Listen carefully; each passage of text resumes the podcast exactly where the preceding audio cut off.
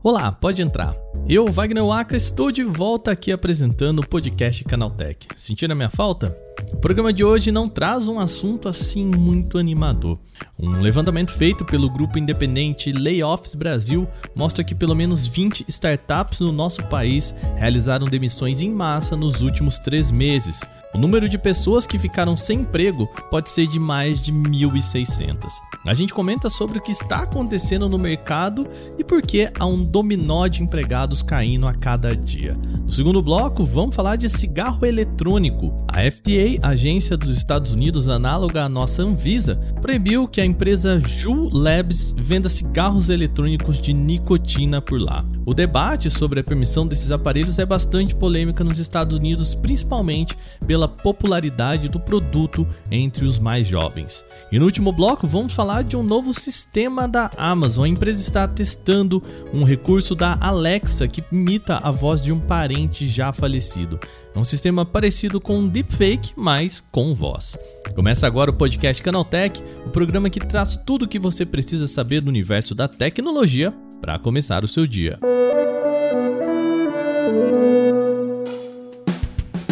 Olá, seja bem-vindo e bem-vinda ao podcast Canaltech, o programa diário que atualiza você das discussões mais relevantes do mundo da tecnologia. De terça a sábado, a partir das 7 horas da manhã, a gente traz os três acontecimentos tecnológicos aprofundados aí no seu ouvido.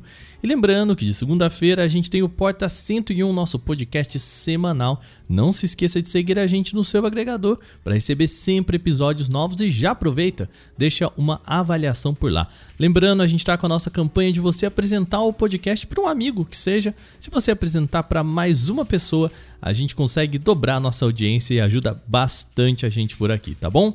Agora sem mais, vamos para o nosso primeiro tema de hoje.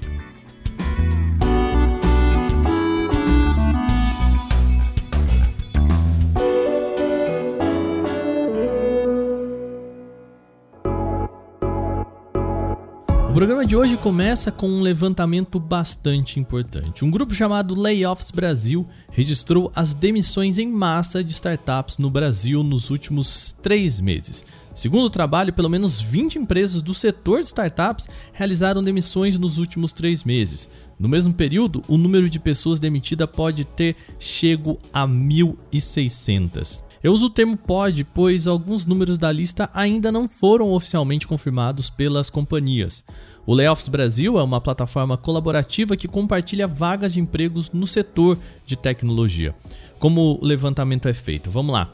Uma pessoa pode enviar uma notícia de desligamento em uma grande empresa, ou mesmo a própria pessoa que foi demitida pode informar por e-mail que houve um corte na sua companhia. O último número registrado pelo grupo é o da eBanks. A companhia de pagamentos internacionais desligou 20% da sua folha de funcionários no início dessa semana. Isso equivale a 340 pessoas de uma só vez. É também um dos maiores números da lista. Outra gigante agora do e-commerce, a Kavak, demitiu 300 pessoas no início de junho. A Empíricos, do mercado financeiro, desligou 150 pessoas em marketing, design, BI, engenheiros de software e muitas outras áreas. A gente já falou aqui do caso da Bitsu, Encrypto, da Vetex, Quinto Andar e muitas outras. Infelizmente, o número é bem alto e não dá para citar todas as empresas que demitiram nos últimos três meses. Por conta disso, eu vou deixar aqui a lista completa que a Layoffs Brasil oferece. O interessante da plataforma é que é possível ver cargo, nome e e-mail dos demitidos. O objetivo disso é que um recrutador possa buscar essas pessoas que foram demitidas em busca de recolocação. Agora vamos ao ponto macro desta história o que está acontecendo. O discurso de grande parte delas é o mesmo apontado pelo comunicado da eBanks, pelo cenário do mercado de tecnologia como um todo. As empresas falam, o mercado está muito estranho, por isso a gente vai demitir. Mas isso diz muito pouca coisa.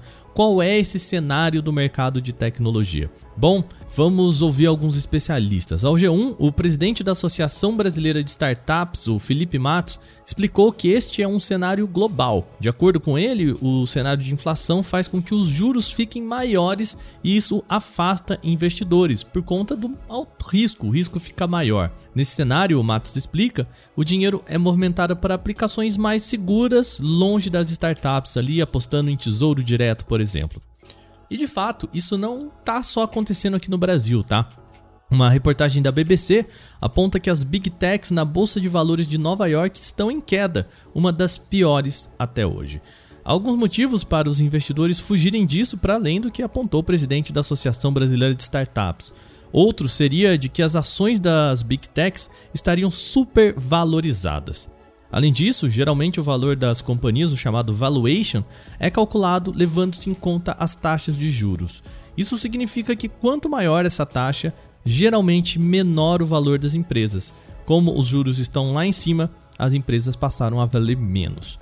A perspectiva de melhora? Bom, ainda não. O cenário não se mostra em instabilidade e problemas como a manutenção da guerra entre Rússia e Ucrânia, associada a dificuldades de insumo, pode manter esse mercado ainda no momento de crise.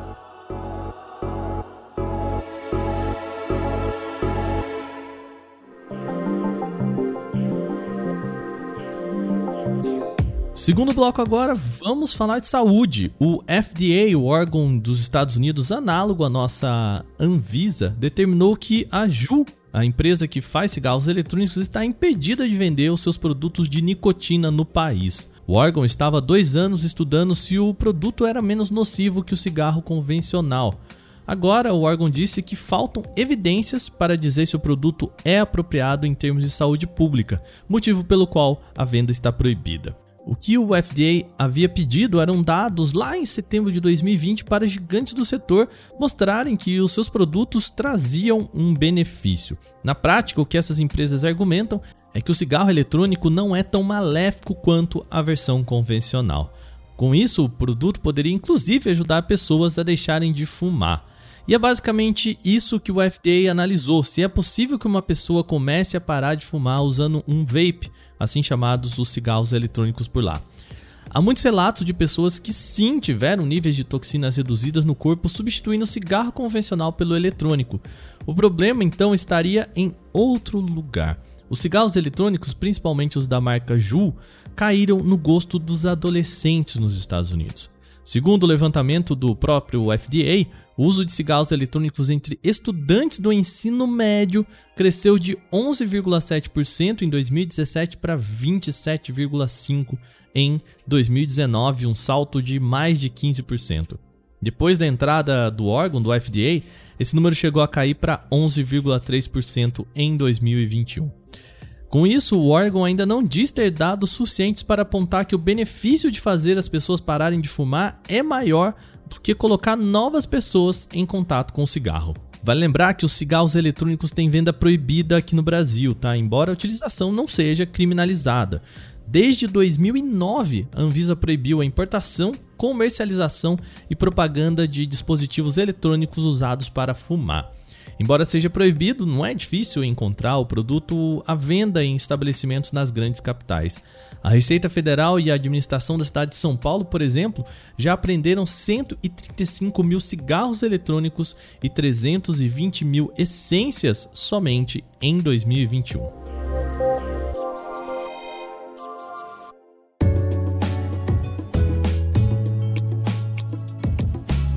Agora no último bloco, vamos para um assunto mais leve e até emocionante, talvez.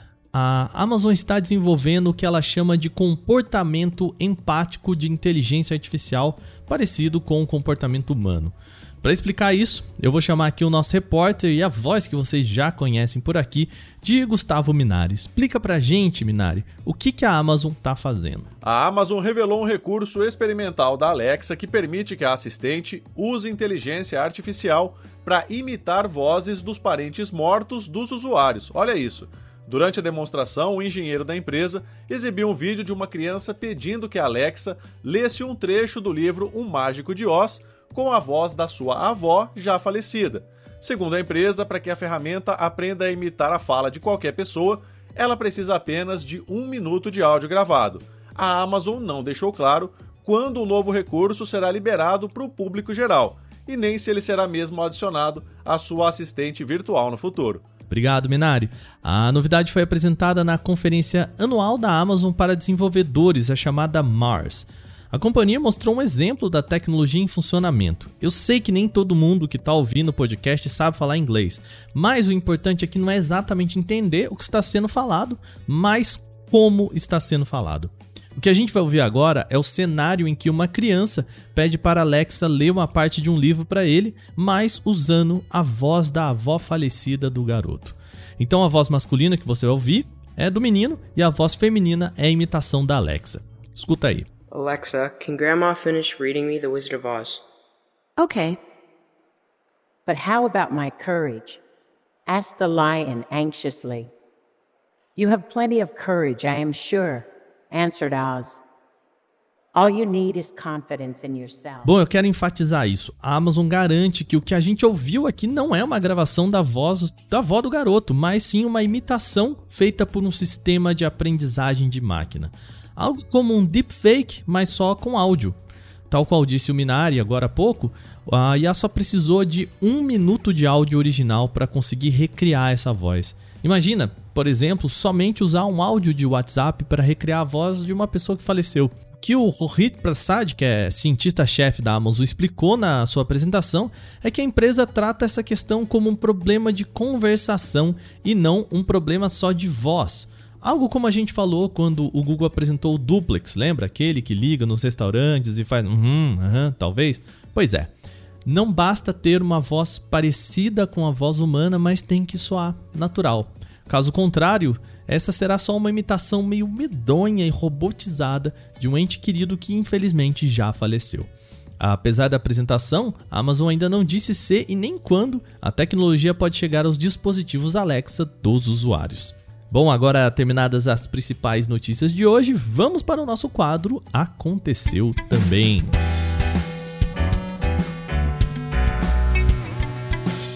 O Aconteceu Também é o quadro em que a gente fala das notícias também relevantes, mas que não geram uma discussão maior. A Motorola anunciou a chegada do novo Moto G42 ao Brasil. Ele é equipado com o chip Snapdragon 680 que tem um desempenho 20% superior ao Snapdragon 662.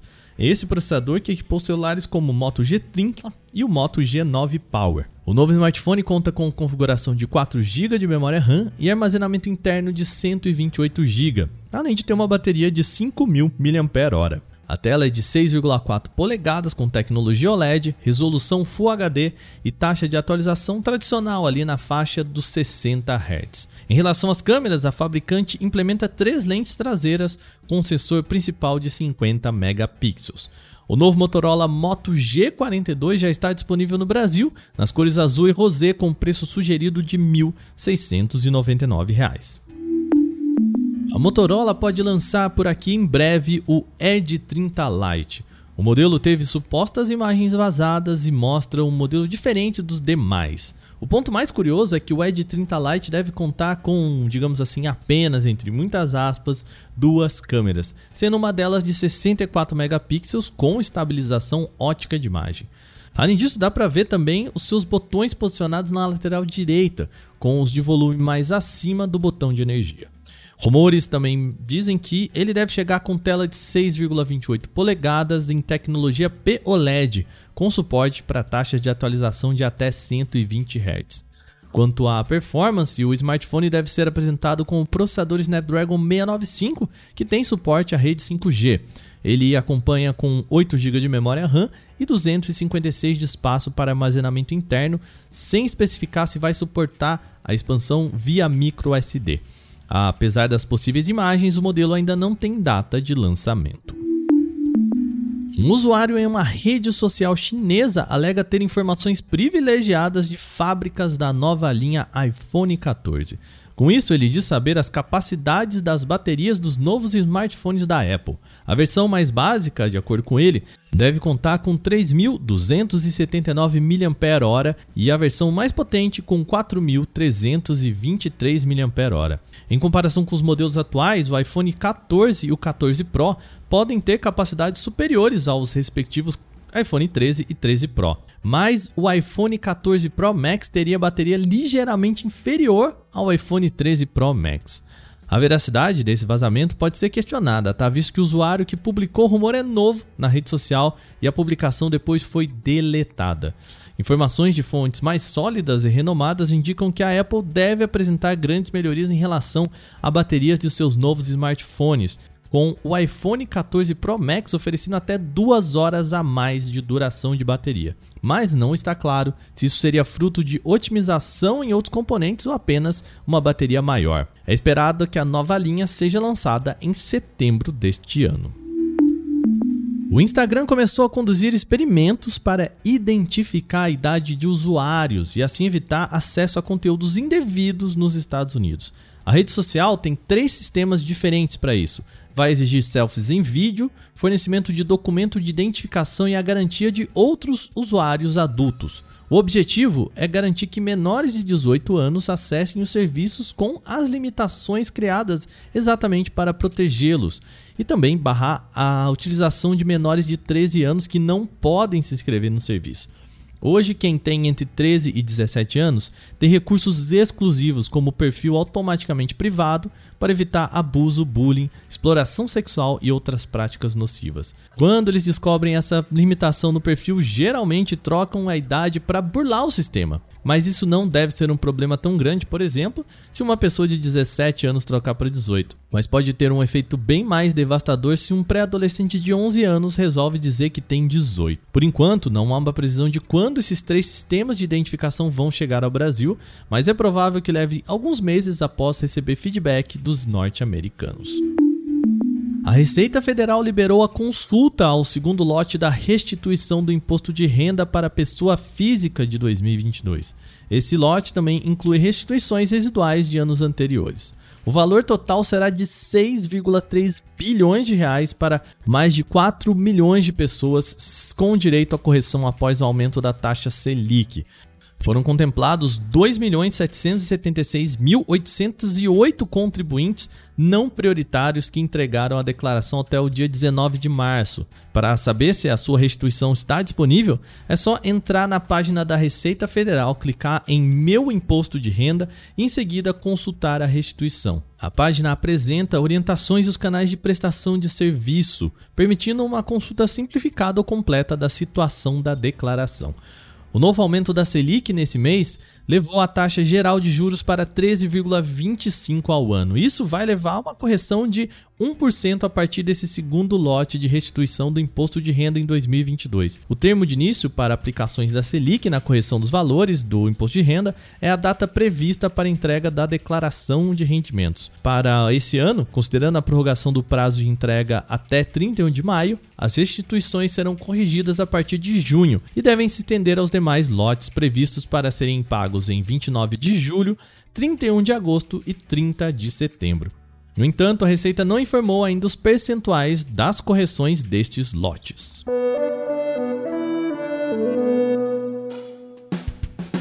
Bom, e com essas notícias, o nosso podcast Canaltech de hoje vai chegando ao fim. Lembre-se de seguir a gente e deixar uma avaliação positiva em seu agregador de podcasts, claro, se você utiliza um.